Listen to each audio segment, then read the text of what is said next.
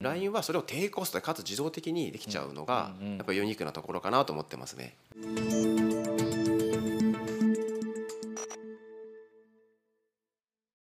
皆さんこんにちは。一週目へようこそ。今回もですね前回に引き続きスタークス株式会社の取締役戸塚慎吾さんをお迎えいたしまして LINE についてもっともっと深掘っていろいろとお話をお伺いしていきます。戸塚さんよろしくお願いします。はいお願いします。前半どっちかっていうと表層的なというか、はいまあ LINE でこんなことできるんですよっていうお話をいろいろとしていただいたわけですけども大塚さんの前職単品通販とかもやられてきたという部分もあって、まあ、特にやっぱ CRM のお話されてたわけですけども、ね、CRM ってことだけで言ったら今世の中に、まあ、かなりありますよね。まあいろんなやり方ツールはありますね。ありますよね。はい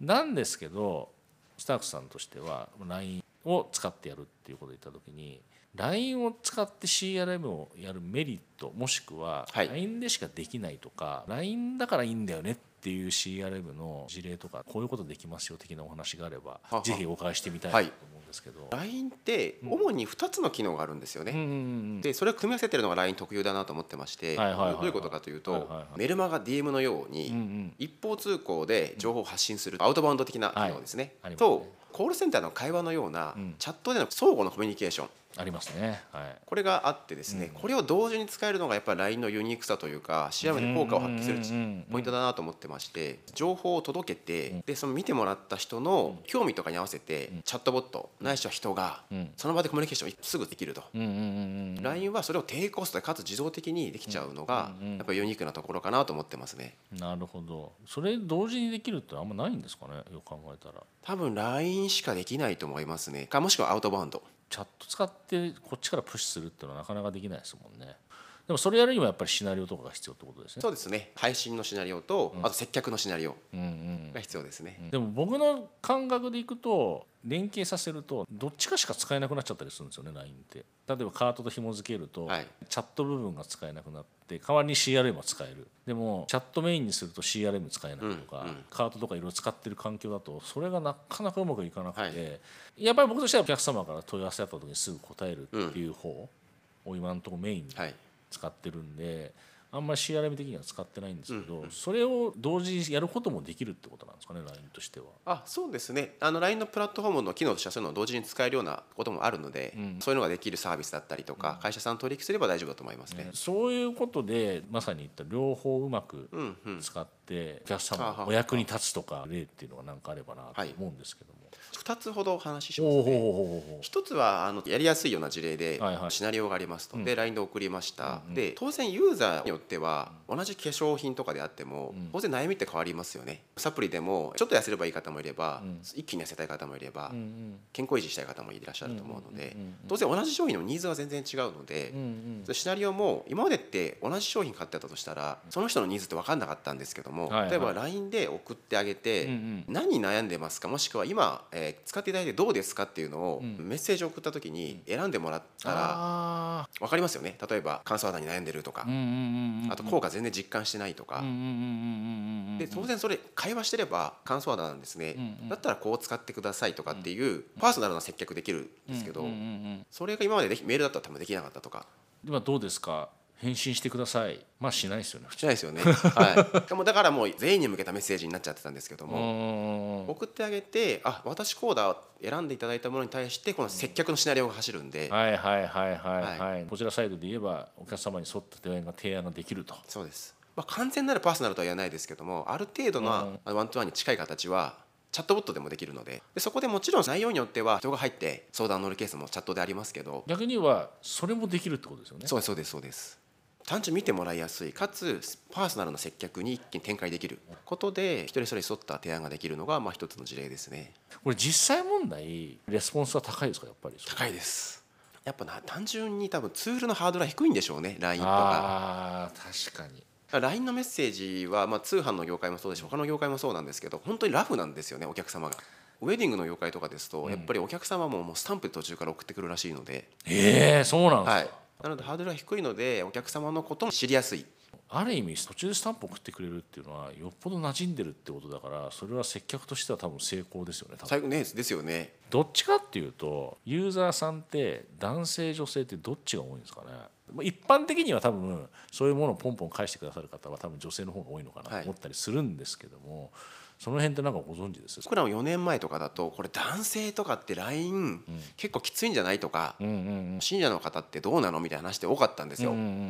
なんですけどもいろんなクライアントさんと一緒に取り組みする中で、まず男性でも全然 LINE の反応はいいなと。ああそうですか。はい、い、うのがあるので、まず男女は特段関係ないなっていうのは思ってますね。で年齢に関しても最近で言うとですねもう新聞広告しか売ってないような、もう購入者さんは70代80代しかいませんっていう、はいはい。老舗の通販会社とかでも LINE やっぱ成果がいいから LINE の顧客リスト獲得とそこの CRM 力入れていきたいなっていうふうにおっしゃってるので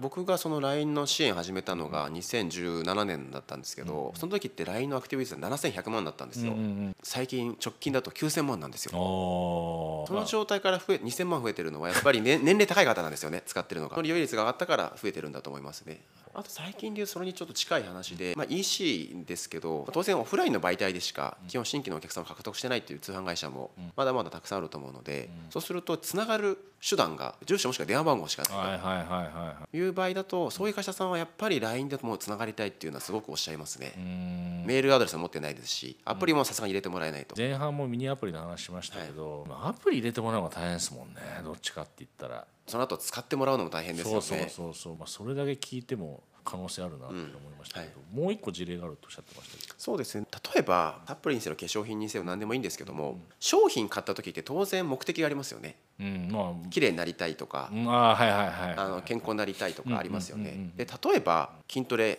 ジム行けばできると。ただ一人じゃ頑張れなくてうん。トレーナーさんがいたりするじゃないですか,、やっぱ成果出すには商品とサービスとかサポートって絶対セットだと思うんですよねはいはいはいはいそれはまあ EC とか通販においてもやっぱりその感覚は当然あるなと思ってまして、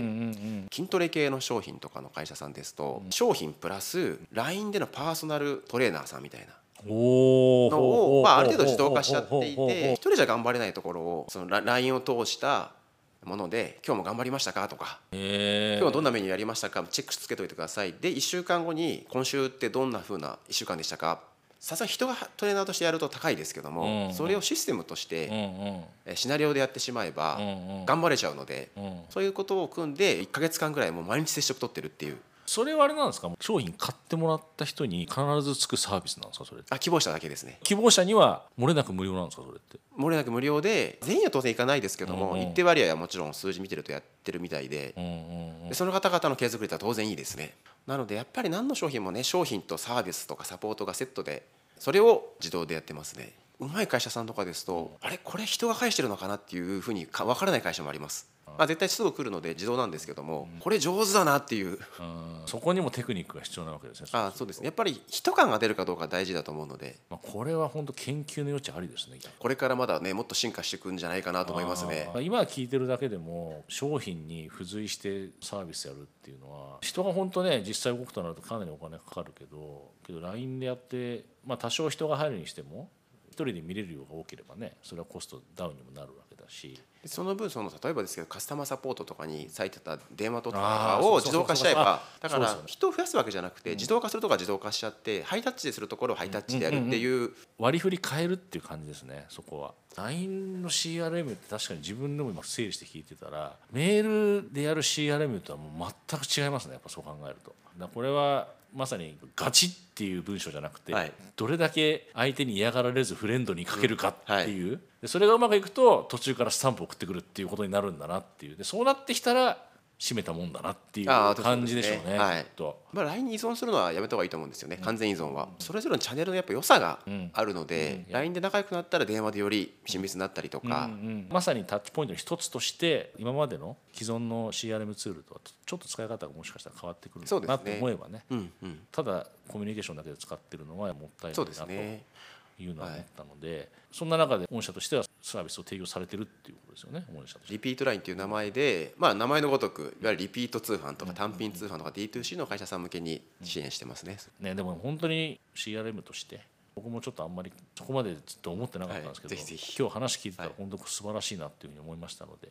ね、あの視聴者の皆さんもぜひはい。研究していただければなと、ええ。まあ、でもし困ったらご相談いただければはい。という感じですか、はいはい、ということであの2回にわたって LINE の話たっぷり聞かさせていただきましてどうもありがとうございました。どうもありがとうございました。